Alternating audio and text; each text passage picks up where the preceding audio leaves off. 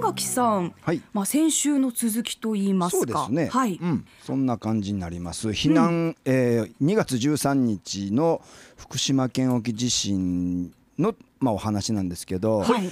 避難所がまあ開設をされてその特に相馬市では発生から53分でスポーツアリーナ相馬というところにですね、速やかに避難所が開設されたということが話題になったんですよね。素晴らしいですよね。53分すごいですね。ねしかも深夜ですよね11時8分の発生でね、はい。まあ速やかにしかも休みの日だったですよね土曜日かなそうでしたね。土曜日のうん夜でした。あそうですねねまあ、速やかにこう、ねえー避難所開設されたんですけども、まあ、コロナ感染下での対策を取りながら避難室に35針のテントをね、えー張って避難者を誘導したということなんですね。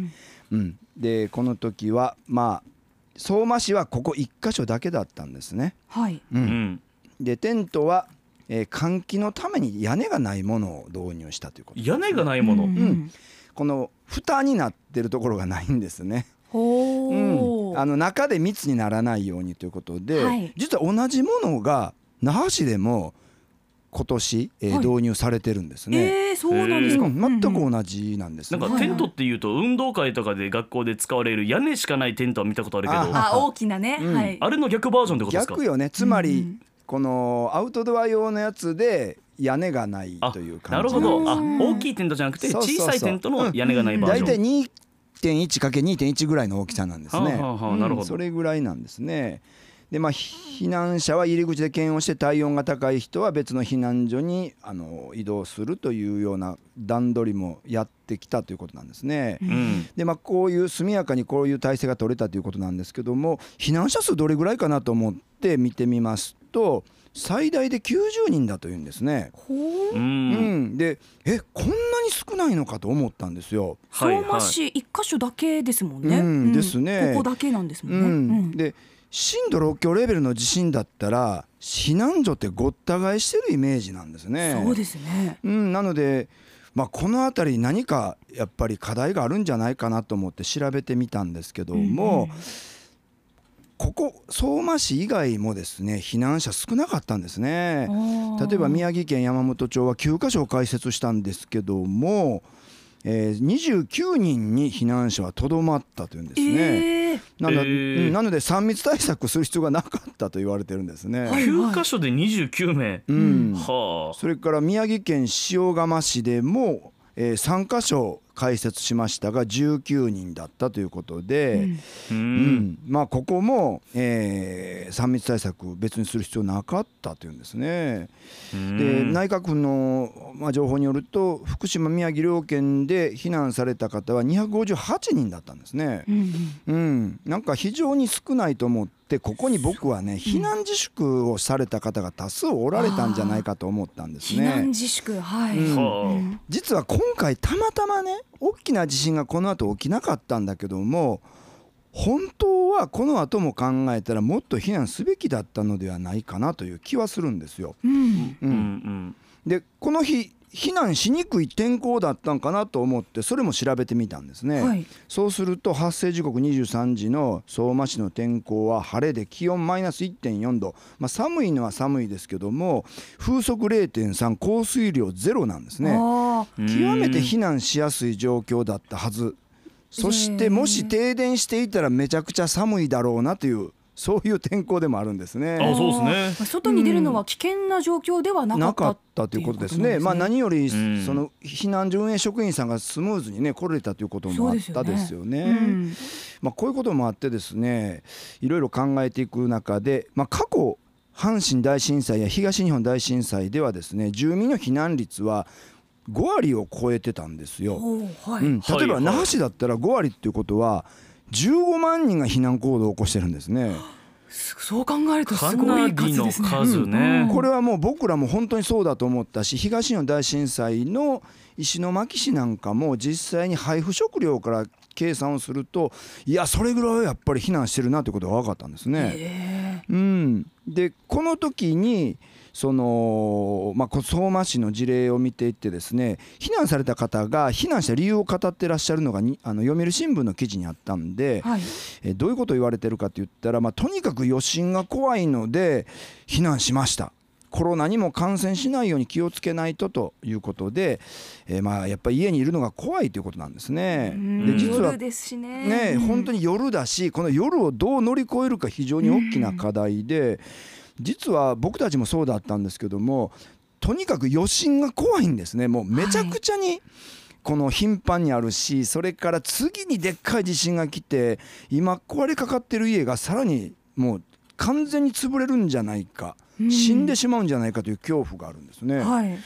でもう一つはまあ食べ物や情報が欲しいなっていう気持ちもあるのあと確かにはい。うん、それはまあ避難所にってあるだろうなと思うんですね。でそして心細いからできるだけできれば多くの人がいるところに行った方が安心だなというそういう心理も働くんですね。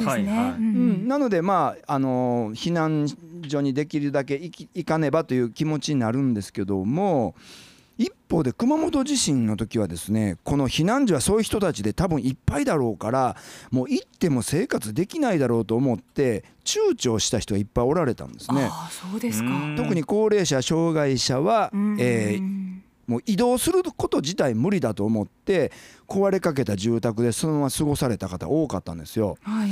でその結果、まあ、避難所で一泊した後もう大丈夫だと思って自宅に戻った方も含めて少なくとも十数人がですね2回目の震度7で亡くなってるんですね。自宅でねはい。だからやっぱりね、あのー一旦はこう自分のお家が安全性がやっぱりわからないので安全地帯にやっぱ行かなきゃいけないということはこの熊本地震の教訓ではあったんだけども、はい。うんまあ、今回のこのね福島県沖地震ではそこら辺りがこうどういうふうに考えていくのか非常に難しい状態なんですね。そうですうん。ね。なるほど。うん。やっぱためらった理由の大きいところはコロナもあると思うんですが、その熊本の時のようにもう自分は移動できないから家でいいよというような心理も働いていたんでしょうか？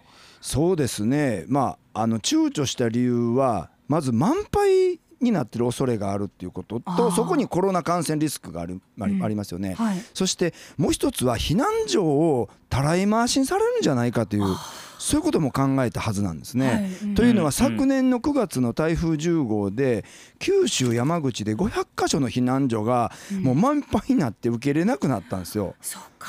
でたらい回しになってしまったことがあったのでこういったことも考えるとちょっと避難所に行くのためらわれてしまうという問題も出てきてるんですね。しかし一方で近年の豪雨災害ではですねこれとは別になかなか避難したがらない人の問題が出ていてね、はいほう別で。うん、あの例えばね避難勧告とか避難指示が対象者として11万人2019年のみ鹿児島宮崎豪雨では出たのに、はい。避難した人は11万人中6300人で避難率0.6%だったんですね。はい。うん、だからこれはこれで非常に問題ではあるんですね。で今この公的避難所だけではこう収容できないので国もできるだけ自宅が安全なら自宅で地域で安全な場所の確保もしてくださいねと言いつつでも避難できるだけしてくださいねというね。うん。しかし集まりすぎないでというね。まさに避難所においてもアクセルとブレーキを同時に踏んでる状況になってきたんですね。はあ私たちこのね東日本大震災の発生から今年10年ですけど、うん。この10年の間にも本当毎年のように大きい災害うん。が発生してるじゃないですか、はいはい。その災害のケースケース一つ一つ見ていくともうどうしていいかわからないっていそう素直な感想がありますよね。ね。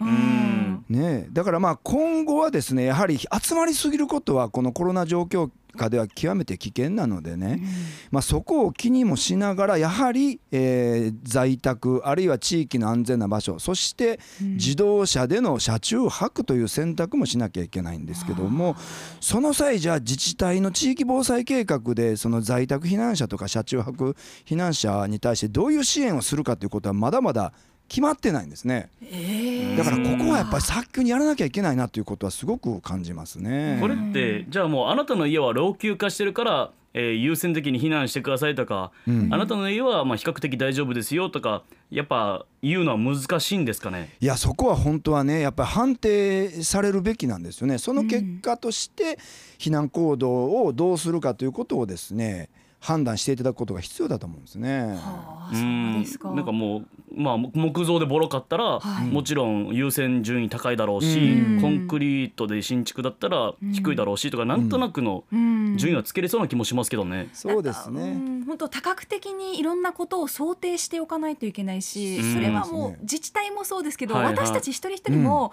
自分が住んでるエリアのことを知るって大事ですね。そうですね。エリアと同時に自分の家がどういう状況になって、うん。災害が起きたらどうなるかということを予見できることが必要ですよね。そうですうね。んいやこーれちょっと深く今後、ねまた震災から10年その後また考えていかないといけない問題だなと感じました。体系化が難しいですね。ねえ、ガッキーのワンアクションでした。ありがとうございましたあ。りがとうございました。